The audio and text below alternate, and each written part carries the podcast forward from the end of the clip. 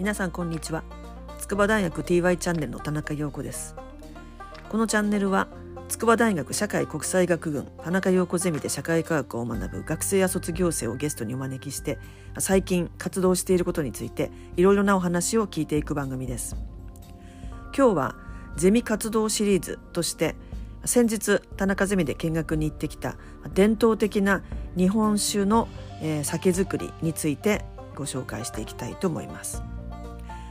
見学させていただいたのは茨城県大洗の月の井酒造店というところです。ここは木本作りといって江戸時代から伝わる伝統的な手作業を通じてお酒を作るそういうところです。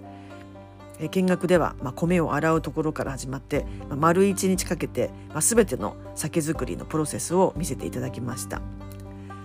酒は自然から授かるものであるという考え方についてもゼミ生に語ってもらいたいと思います、まあ、今日はこれを全部ご紹介していきたいと思うのでぜひ最後までお付き合いください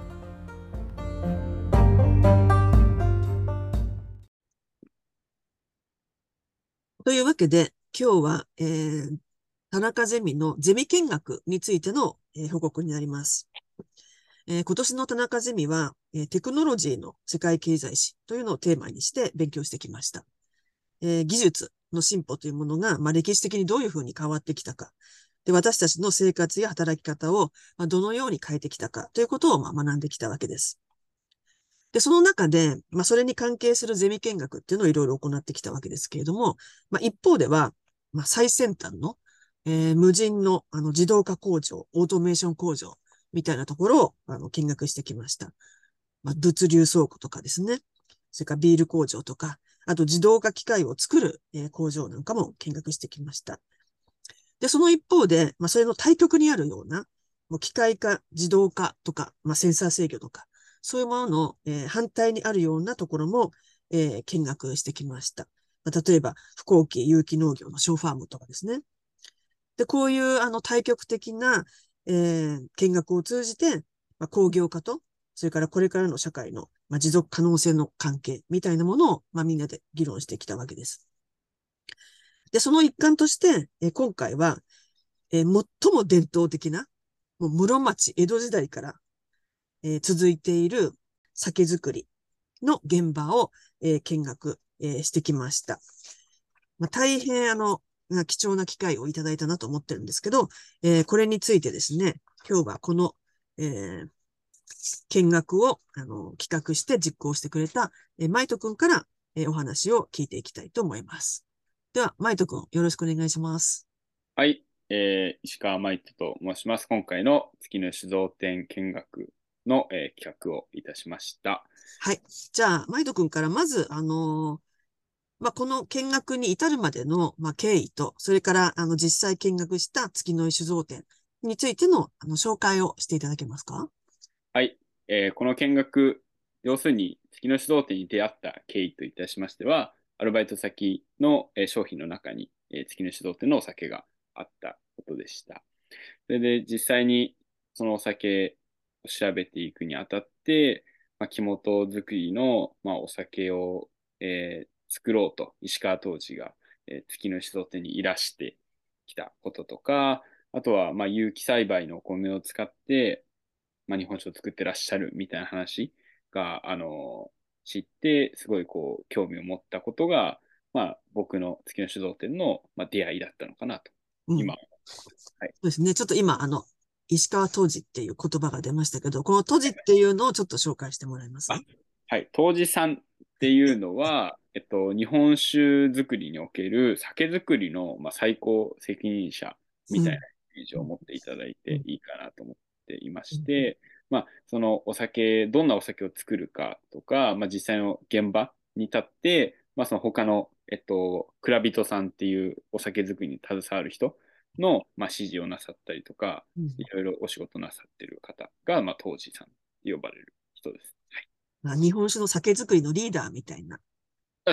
感じですね。もう職人さんの代表みたいな感じですね。はい。わかりました。で、この、あの、今回お邪魔した月の井酒造店っていうのは、あの、少し、あの、どういうところか紹介してもらえますか？はい。えっと、865年に、まあ、創業した、まあ、茨城県の大洗町っていうところの、海がすぐ近い酒蔵なんですけど、蔵元は代々その坂本家が、まあ、継いでらっしゃって、まあ、今、坂本直弘さんって方が、えー蔵のトップというか代表なんですけど、その蔵の中に杜氏さんとして先ほど申し上げた、まあ、石川杜氏、石川さんって方が、えー広島の竹津酒造さんから最近いらして、で、現在の、まあ、月の酒造の酒造りを、えー担っているという感じでございます。うんはいうんえーメインとなるのは、その、えー月の酒造店と、まあ、店のな、えっ、と、しょえー屋号にもなっている月の井というお酒。そして、まあ、徹底的にこう、有機製造をなさっている名の月というお酒と、あと最近、えー新ブランドで始まった、えー彦一というお酒がメインで、うん。まあ、その他にもリキュールとかありますけど、まあ、日本酒をメインで作られている酒蔵です。うん。はい。で、まあ、その、大洗の、まあ、地元で作ったお米でしたりとか、まあ、そう、大洗の、えちょっとこう、固めのお水を使って、その、土地の個性を生かした酒造りっていうのを、えー意識されて、えー非常に美味しいお酒を作っている酒蔵でございます。うん。で、このお酒を、あの、主導している石川杜氏というのは、あの、2020年に、まあ、杜氏としては初めて、あの、文化庁長官表彰というのを、あの、はいもらっているということで、まあ、ある意味、あの、日本を代表する、あの、酒造りの職人さんというふうにね、言ってもいいですよね。あそういえばそうだ、日本酒造当時組合連合会の会長さんもされているということで、もう本当になんか元締めみたいなね、そういう存在の、あの、方が、えーここのお酒を作っているということになります。で、実際にあの、私たち、あの、ものすごく早起きして、あの、私なんか久々にあの、日の出を見ながら、えー出発してですね、まあ、朝7時半から、えー夕方5時過ぎまでですね、本当に、あの、一日がかりで、すべての、あの、酒造りの工程を、あの、見せていただきました。もう本当にありがたいです。はい。で、この、あの、工程をですね、まあ、ちょっとこの見学の、まあ、印象とかも含めて、マイト君に説明していただければなと思います。はい。はい。えっと、まあ、酒造りの工程の順番から説明いただこうと思ってるんですけど、あの、まずは洗米、そして浸石という、えー作業を見させていただきましたうん。洗米というのは文字通りお米を洗う作業で、お米を洗うね。うん。はい、で浸石というのはその洗ったお米を水につけるっていう作業。うん。水につける。うん。はい。で、まあ、特にこの中で印象深かったのは、その浸石、水につける時間みたいのを、すっごいこう、えー気にされてて、なんかストップウォッチも持ってましたよね。そうです、ストップウォッチを持って、本当に秒単位で測って、給水っていうのを、まあ、意識なさってるんだなっていうのがとっても印象的でしたね。うん、うん。それも結構、あの、私たちの時た寒かったんだけども、その寒い中ね、もう本当に冷たい水を使ってやってらっしゃいましたよね。そうですね。うんはい。で、結構もう、あの、足元凍っちゃって、み水が、あのね、氷で滑ったりもしてましたけど、その中でね、あの、本当にな、長く作業されてましたね。うん興味深かったのはうん、そのお米をどれだけ削るかによって、出る時間っていうのも異なっていて、うんうん。私たちが、えー見ることができたのは、まあ、比較的短い、えーうん。親戚の時間の、えー仕込みでしたけども、まあ、うん長いものだと本当に一日一晩こう寝かせるみたいなこともうんうんうんうんで、あもうここでその、しょえー石川当時のその酒造りのこだわりみたいなのがうんうんうんすごい分かったなっていう。あれですよね。あの、お米をどんどん削って、あの、純純米大吟醸みたいに、あの、なればなるほど、その、水がすぐ吸い込む。そうです、そうです。はいね。うんうんうんうん。いや、面白いですね。そういうところにね、すごい気使ってて。うん。うんはい、その後に、えっと、その水を吸ったお米を蒸していくっていう作業に入りました。うん。はいでそこではもう大きい、まあ、古式と言われるような、その、えー鍋みたいなものにうん。お米を入れて、それでこうすごい、まあ、ボイラーで、えっと、うん蒸していくっていう作業をみましたね。はい。うん。すごい大きかったですよね、蒸し器と。っても大きかったですね。あの、ちょっとした、なんかこう、おまんじゅう茹でる蒸し器とはもうレベルが違って、まあ、工業的ではないけども、巨大蒸し器みたいな感じでしたね。うん。はい大々と煙が上がって、そうですね。あそこだけはなんか、蔵の中であったかかったな。あそこだけ暖かかったですね。あそこだけあったかかったね。はいそれで、まあその中で、あの、すごいなと思ったのが、その、蒸し具合を確認するために、うん。石川当時がその、ひねり餅っていう作業をやってうんたのがとても印象的でした。うんその、長い板を使って、手でこう餅をこうこねていって、実際に、えー蒸しを、えーどれだけ蒸しているのかっていうのを確認する、その作業が、本当にその職人の感覚。でしかわからないものなんだろうなっていうのを感じて、うん。うん。とても印象的だった記憶がありますね。ですね。あの、蒸したお米を本当に手際よく、もう慣れた手つきで、もうパッパッパッパッパーっとこうこねていって、もうみるみるお餅になっていく。それで、あ、これでよしっていうね、感覚っていうのはもうは本当に目の前で見せてもらいましたけど、いや、すごいなと思いました。ちょっとね、食べさせてもらって、後では焼いて食べさせてもらって、すごく美味しかった。はい。なんかあれができる方がもう全然今はいらっしゃらない。ああ、あの、ひねりを作る、作れる人がもういなくなってるってことですか？そうですね。はい。蒸した後に、えっと、冷ましていって、うん、うん。その冷ましていったお米が、えっと、いろんな使われ方というか、これからの作業工程に、えっと、分離していくっていう感じ。うん、うん。でうんその中の一つとして、えっと、麹を作る工程の正規区っていうところを、はい、はい、はい、はい。で、その冷ましたお米を麹室と書いて、麹室というところに。で、その麹室の中の作業を見させていただきました。そうですね。なんかね、特別な、あの、部屋にね、あの、入っていく感じで、おまけに中がものすごく暖かくて、というかむしろ暑く、暑くて、外がすごく寒かったからね。あの、で、あの中の麹室の皆さんが、あの、上半身裸で、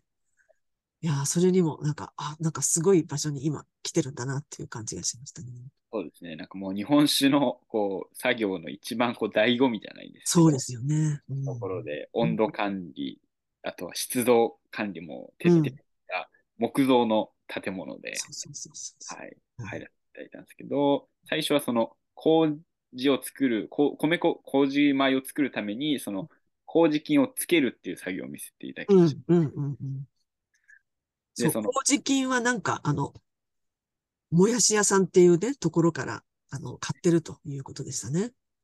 種麹を買って、うん。それを、まあ、石川当時が実際に蒸したお米にこう振りかけるっていう作業を見せていそう。もうなんか振りかけるのが、なんかほんと塩コショウを振りかけるみたいな感じで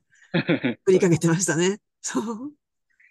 なんか、まあ、これも後で触れるところではありますけど、石川当時曰く、まあ、私は結構振る方だっていうことを、うん、うん、うん。でまあ、現代のいわゆるこうトレンドを追っかけているのような日本酒だとあんまり振らないっていうのも、うん、うん。違いなんだなっていうのが今印象に残って要するにあまり発酵させないってことですよね。その、麹にしないっていうことですよね。そうですね。はい。うん。まあ、それで、その種をつけた、まあ、その麹菌をつけたお米を今度はその手でこうほどいていくっていう作業があって、うん。そのほどいていったそのお米を麹蓋っていう、まあ、木の、なんていうんですかね、こう容器みたいなものにこう移し替えていって、で、その移し替えたその米、麹菌がついた、えーお米、麹米を手でこう、なんていうんですかね、こうす砂を砂のようにこうかき混ぜて、こう、うん麹菌の繁殖をこう促すみたいな中仕事という作業を見せてうん、うん、うん、うん、うん。そうですね。もう、その、だから、その麹菌をつけてから、なんか一回あれですよね。あの、それを混ぜてから、なんか布をかけてそうです。そうです置いとくみたいな感じをしてて、で、それをさらにほどいた後に分けていくっていう作業があるわそうですね。けですよね。ほどいて、布に敷いた大きいお米の塊をうんほどいて、それを各木の蓋にこう分けてい蓋にね、分けていく感じですよね。で、その分けていったものを、さらにその麹菌がお米の中でたくさん繁殖するように混ぜる。そうですね。でそれもただなんか適当になんかなんとなく混ぜるんじゃなくて、ものすごくなんかよく考えられた、まさに伝統の混ぜ方みたいな、もうどのあの米麹もう全部同じやり方で、全く狂いもなく、だけど全部手作業で混ぜていくっていうね。あれが中仕事っていうやつですかね。そうですね。はい。うんあれをね、ずーっと、あの、全部のその蓋の分をやるところを、あの、見せていただいた、いただきましたね。うんそうですね。非常に印象的でした。はい。左にこうお米をずらしたら、今度は絶対に右に返して。前後もしっかりやって、うん。均等に菌が繁殖するようにっていうのと、うん。あとは、蓋を置く場所もすごい意識されてましたよね。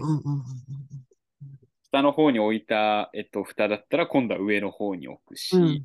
端っこにあったら今度は真ん中の方に寄せてうん、菌も全部すべてうん。上手に管理されてるのが、本当にうんもう伝統の ちょね、本当に最高潮といううん、そうですよね。いや、だからもうすべてのお米がまんべんなく、あの、ちゃんと麹を、あの、増やしていけるようにっていうことに、あの、すべての手作業の意味があるっていうね、感じでしたね。いや、本当にそうですね。うんはい。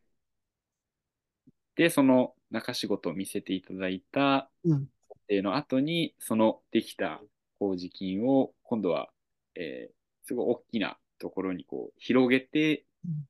それでこう、列を作っていくように、こう、ちょっとこう、線を描いて、それをこう、すごい乾燥した場所というか、また麹室から出して違うところに置くっていう工程、うん、うん、からしという工程があります。うん、うん、うん、うんうん。で、そのからしたお米を実際に食べさせていただきそう、食べさせてもらったんですよね。うん。いや、なんか割と甘くなかったですか？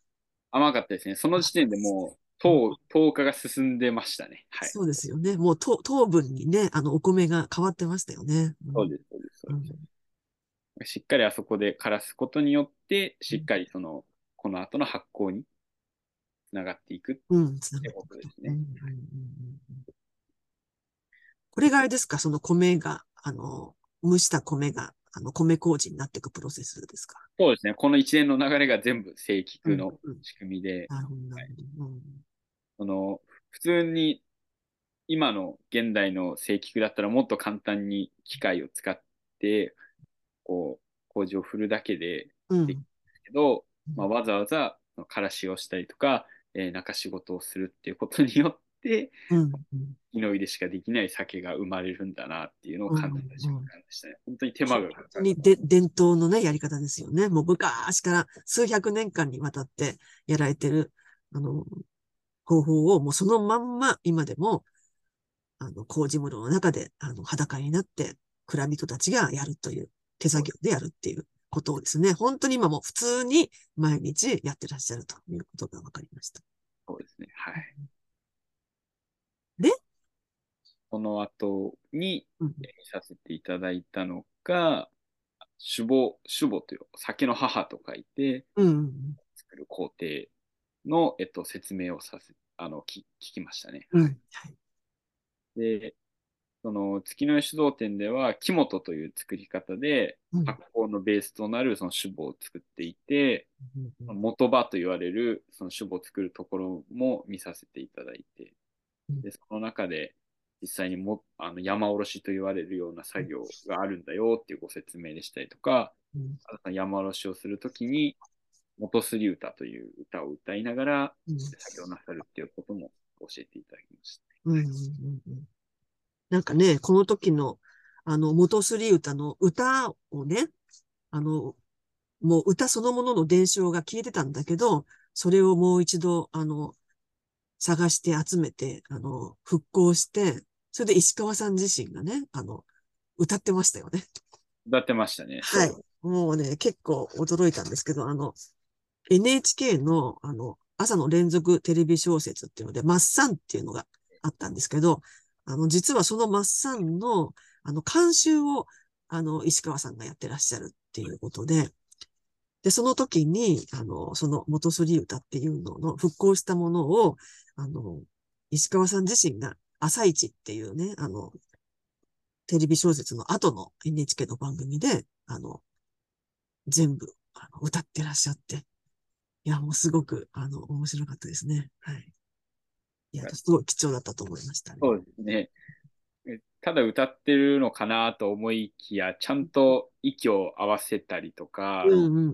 お米がこう混ざる速度、混ぜる速度を一定にして、こう、その歌があるというか、伝統としてこう続いてるものには、きちんと意味があるっていうことを、そうそうそう。瞬間でありましたね。うん、ありましたね。そう。だからその米とね、その酵母とその水が、をどういうふうにね、どのぐらいの長さ、どういうタイミングで混ぜるかっていうのを、まあ今だったらね、デジタル管理とかしちゃうんだろうけど、あの、ここでは歌に合わせて、その職人さんがこう混ぜる。それでタイミングもあるし、そしてその3番まで歌うとちょうどぴったり、あの、ふさわしい時間でその作業が終わるっていうことになってるということで、あもう歌っていうのにはものすごくあの、意味が、合理的な意味があのあるんだなっていうのをね、実感しましたね。で、その後の工程として、うん、えっと、仕込みと言われる、まあ、タンクに、うん、えー、その先ほど言ったし酒母と、うん、麹米と、あと水と、あと別の蒸したお米、そのままのお米を入れて発酵させるっていうのに、えっと、移っていきましたね。はい。本当にとっても大きな、えー、タンクで、で、実際にそのタンクの上に登らせていただいたんですけど、こう発酵してる、まあちょっとこうフルーティーな香りもしたりとか、実際に泡もすごい立ってましたもんね。でその泡も、えっと、プロペラでこう泡を消して溢れないようにしながら、なさっていて、すごいたくさんのタンクでたくさんのお酒を作ってるっていう光景も見ることができましたね。で、その後に、えっと、そのタンク、発酵しきったお酒を実際に絞っていくっていうところに案内させていただきました。まあ、月のりさんでは、その、すごいこう、自動圧搾機って言われるような、実際にその圧力をかけて、まあ、お酒を絞っていて、酒粕と、えっと、液体に分けるっていう感じで、お酒を、えー、絞ってらっしゃって、で、その絞ったお酒を、まあ、ちょっとこう、フィルターでろ過したりとか、火でちょっと加熱処理をしたりとか、で、まあ、貯蔵したりとか、まあ、そこの微調整を加えて、で、瓶詰めをして、月のお酒ができるっていうところまで、うんうん、はい、見ることができて、本当に田中先生が先ほどおっしゃった通り、すべての工程を見ることができた。そうですね。本当ね、貴重でしたね。うん本当に一日がかりで、あの、すべてのね、あの、ほとんどの工程を、もう本当に実際の作業を含めて、あの、見せていただいたんですけれども、まあ、その後にね、この、あの、石川当時から、あの、すごくいろいろ、あの、面白いお話をたくさん、あの、聞かせていただきました。はい。まあ、これについて、ちょっと、あの、もうすごいたくさんいろんなお話があったんですけども、はい、まあ、特にマイト君の、あの、印象に残った話とか聞かせてもらえますか？わかりました。えっと、まあ、印象に残ったお話の一つとして、石川当時が、酒造りはこうお酒をしつけることが大事だというか、うん、しつけであるっていうお話をなさっていて、これが印象に残りました。うんうん、きちんとお酒にする、まあ、すなわちその発酵しきることが、まあ、良いお酒を作る方法というか、大事なことだっていうことを、えっと、石川当時が、えっと、おっしゃっていて、それもなんかワインからの示唆を得たっていうこともおっしゃってたんですけど、しっかりそのワインで有名な作り手さんが、ワイン、これはワインだ。これはワインではない。それはしっかりと発酵しきって、ブドウの良さをちゃんと、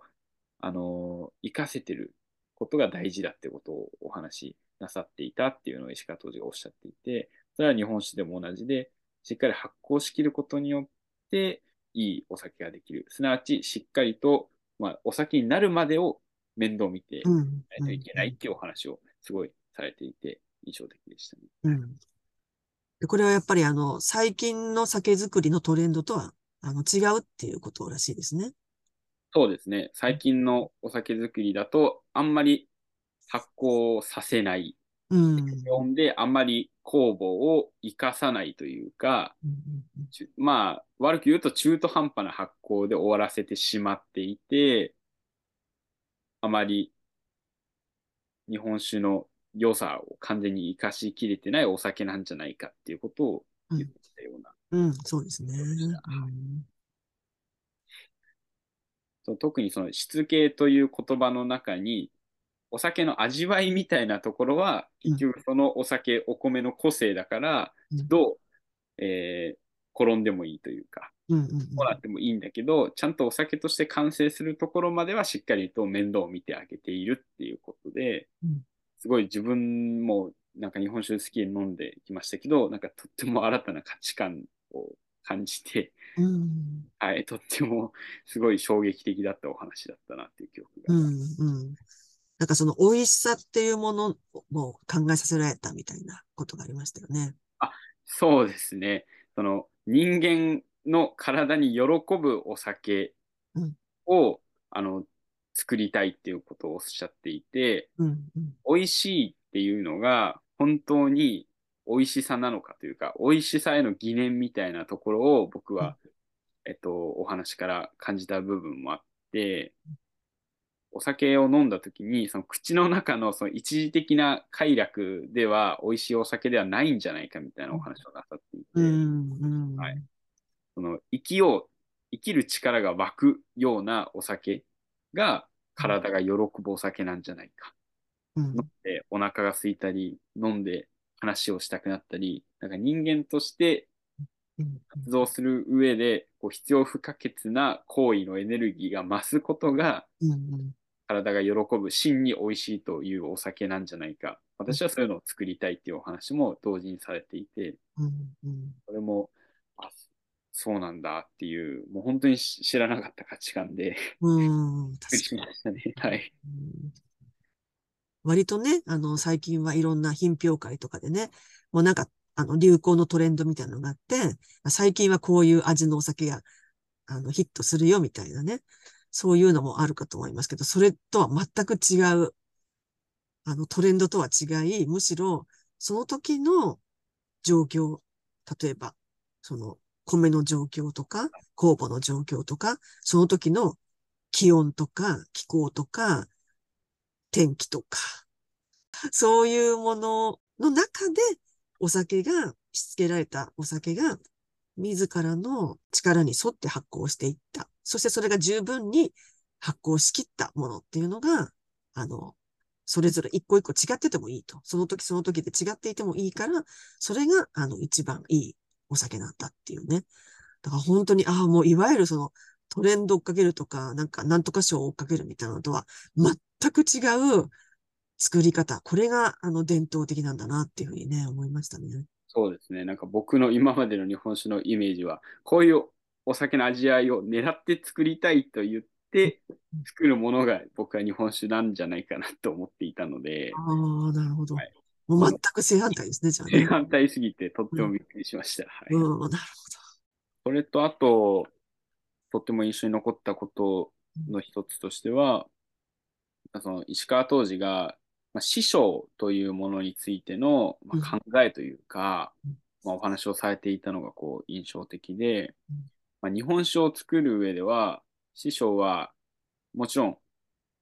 修行先で勉強なさった酒蔵もそうですけど、自然がこう師匠なんだっていうことをおっしゃっていて。うん、うん。自分がこう、こうしたい、ああしたい、作りたいっていう感情を殺して、先人の知恵と自然の恵みをどう自分が享受してお酒を作るか。まあ、要するにその授かり物のお酒をどう自分が体現して作っていくかっていうお話をされていて、うん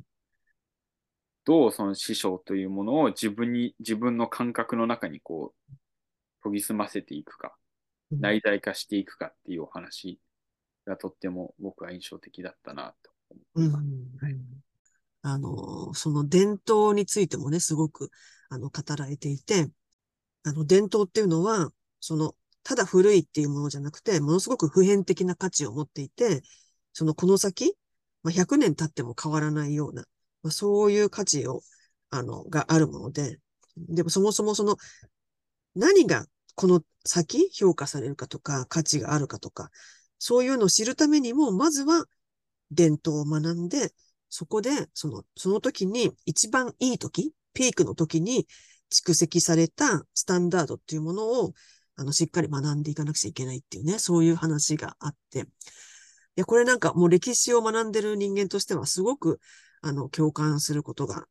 多くて、なんか一つのものが、まあこれ酒造りだと、こう室町から始まって、こう江戸時代にこう続いていくんだけども、その一つの何かが、ものすごく交流してピークを迎えて、その時に完成形？っていうものができて、で、その、それが最もその、その後もずっと続くような価値を持つもので、それを大切にしていかなければならない。だから、木本っていうお酒っていうのは、まあ、その一つのピークであって、まあ、完成形であるというお話があってですね。いや、すごく、なるほどと思ったんですよ。例えば、歴史的に言うと、別にその、お酒だけじゃなくて、例えば、あの、石川さんが言ってたのはクラシック音楽。まあ、バッハでもね、ベートーベンでもそうだけど、もうあの18世紀から19世紀にクラシック音楽っていうのが原型ができて、で、まあもちろんその後いろいろ発展はするんだけど、まあ、結局、その18、19世紀っていうものの伝統っていうものが、まあ現在にもそのまま価値として受け継がれているとか、まあこれ以外にも例えば、あの、建築とかでもそうですよね。建築のビルなんていうのは、あの、1920年代、30年ぐらいに、あの、ドイツのバウハウスとかでね、生まれたものですけど、もう100年経っても全然変わってない。それから、あと、ジャズとかもそうですよね。ジャズも、あの、アメリカの、あの、で生まれてから、あの、まあ、もちろんいろいろな形に変わってはいるけど、あの、あまり今でもそのまま古典が受け継がれてるし、文学とかでもそうですよね。19世紀ぐらいに生まれた文学の形式っていうのが、まあ、今でも続いている。だからな、なんでも結構その、その時に一番その完成形を迎えたものが、そのピーク時に完成したものが、とても大切な、あの、その後もずっと本当100年経っても200年経っても価値を持ち続けてるようなものなんだっていう話は、あの、大変なんか参考になりました。そうですね。うん。伝統が最先端っていう、そうそう矛盾するようなお言葉が、すごい納得した時間でしたね。はい。でしたね。それから、あと、私の感想を言うとですね、あの、すごくなんかちょっと、あの、それとはちょっと違うんだけど、乳酸菌の3日殿下っていう話がすごく、あの、面白くて、えー、あの、なんか、要するにタンクに、あの、入れて、その、いろいろなね、蒸したお米とか、それから、あの、米麹とか、水とかを入れて、こう、タンクで発酵させていくっていう時に、その石川さんによるとですね、乳酸菌の3日殿下、とあの、豊臣秀吉の3日殿下みたいな状態が起きるっていう話をしてたんですね。つまり、あの、乳酸菌っていうのは、あの、雑菌を退治していって、乳酸菌が広がっていくっていう、まあ、そういうプロセスがあって、そのおかげで、そのタンクの中に、まあ、いろいろ空気中にね、いっぱい入っていた、そういうにあの雑菌が、その中で広がる乳酸菌によって全部退治されていく。そして乳酸菌と共存できる、あの、酵母が生き残り、そしてその乳酸菌に守られながら、あの、雑菌から守られつつ、あの、その酵母が発展していって、で、それが、あの、石川さんによると、それがその後長く続く徳川時代になると、江戸時代になるというふうに酵母の世界が長く続いていく。で、アルコールがあの増えていけばいくほど、あの、今度は乳酸菌も減っていくっていうね、そういう長い徳川時代になるんだっていう話で、これもすごく、あの、面白かったです。あの、最近の社会って、あの、結構ね、抗菌とかね、まあコロナで特にそうですけど、消毒とか抗菌とか、あの、菌を寄せ付けちゃダメっていうね、そういうことが叫ばれて、あの、来ているわけですけども、あの、こういうなんか、むしろ金を持って金を制すっていうね、そういう発想が、あの、とてもあの、伝統的な人間のあの知恵だなっていうふうに思いました。あのちなみに私のあの知り合いはですね、あの、変な話だけど、すごいあの、歯周病がひどくて、口臭がひどくて、それであの、殺菌作用のある歯磨き粉とか、それから、あの、なんかこう、うがいのやつとか、そういうのを、あの、もっと強いの、もっと強いのって、すごいどんどん殺菌性の強いやつをね、使ってたんだけど、全然治んなくて、むしろなんか、なんかひどくなる感じがして、で、その時に、まあ、私が使ってたその乳酸菌のやつ使ってみたらって言って、で、その乳酸菌の歯磨きって、あの別に、あの、ステマじゃないですけども、あの、口の中の、あの、雑菌に勝つんですよ、乳酸菌が。そう、それで思い出したの。その、あの、石川さんの話で。で、口の中で、いろ、まあ、口の中ってそもそもものすごい大量の常在菌がいて、もものすごく殺菌、細菌がいるんだけど、それの、に対して、その乳酸菌が勝っていくプロセスで、その中で歯周病菌とか、あの、虫歯菌とかを乳酸菌がやっつけていって、そういうプロセスがね、あって、だから、そう、その時に思ったんですよ。だからやっぱり殺菌するんじゃなくて、乳酸菌に頑張ってもらうのが、あのなんか日本の伝統的知恵としては、なんかすごい正しいんじゃないかなって思いました。はい。すいません、つまんない感想で。いや、全然全然、その、菌と共存していくことが、そうそうそうそうそう。言えばナチュラルというか、そう、そう、それが上手に成り立つことってたくさんありますよね。うん、うん、や。やっつけちゃうだけがコロナのことがあって余計正当化というか大事だっていう世の中の流れかもしれないですけど、それだけだと逆に今まで大事にしてきた伝統みたいなものには逆行してることになるから、すべてそこに金に対してノーと言ってしまうのは、ちょっとこうもったいないというか、良くない面もあるのかなって感じました、ね、そう。だからその工業化とかね、あの、化学のあの、工業とかもね、ねまあ、19世紀以降ずっと発展して、まあ、その中で殺菌とかね、そういうのも、まあ、出てきたんだけど、まあ、それに、こう、対して、いや、実は、そういう乳酸菌の力っていうものが、わざわざそういうふうに、あの、殺して、あの、菌を殺してっていう形ではなくて、あの、無事に、あの、美味しいお酒を作るプロセスになるんだよっていうことですね。うん、それになんか私はすごい感動しました。やっぱりちゃんとその工業化と対比する知見というか、うん、ところもちゃんと見えて、そういう面でも言ってよかったなって。はい、よかったですね。はい。はい。いや、今日は、あの、マイト君にいろいろと、あの、日本酒について、あの、そして見学について、あの、あの、語っていただきました。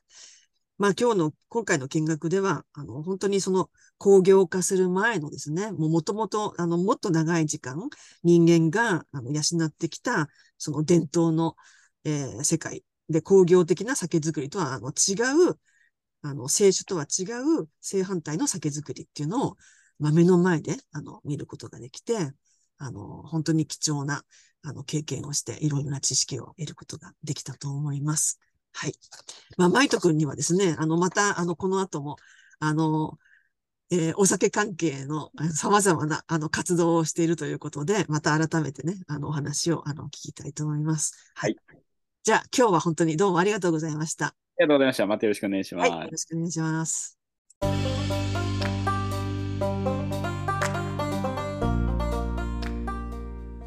というわけで、今日は伝統的な方法で酒を手作りする月の井酒造店での酒造りについてマイト君からお話を聞いてきました。いかがだったでしょうか？最初にきちんとしつけをしたら酒が自ら環境に合わせて育っていく。あとはそれが完全に発酵するのを見守っていくだけ、まあ、こういう考え方はあの子育てとか教育とかにも似ているようで大変興味深かったです。また流行りとかトレンドとかに合わせていく方法は取らない。工業的に同一の品質になることは求めない、まあ、そういうコンセプトにもすごくドキッとさせられました、まあ、反対に、まあ、その土地やその時々の天候などの環境条件のもとで、まあ、その時々違うお酒を授かるんだ、まあ、こういう考え方には、大変考えさせるところがありました、まあ、皆さんはどう思われたでしょうか？では今日はこの辺で終わりにしたいと思います。この番組は筑波大学 TY チャンネルの田中陽子がお送りしました。今日もご視聴ありがとうございました。ではまた。お元気で。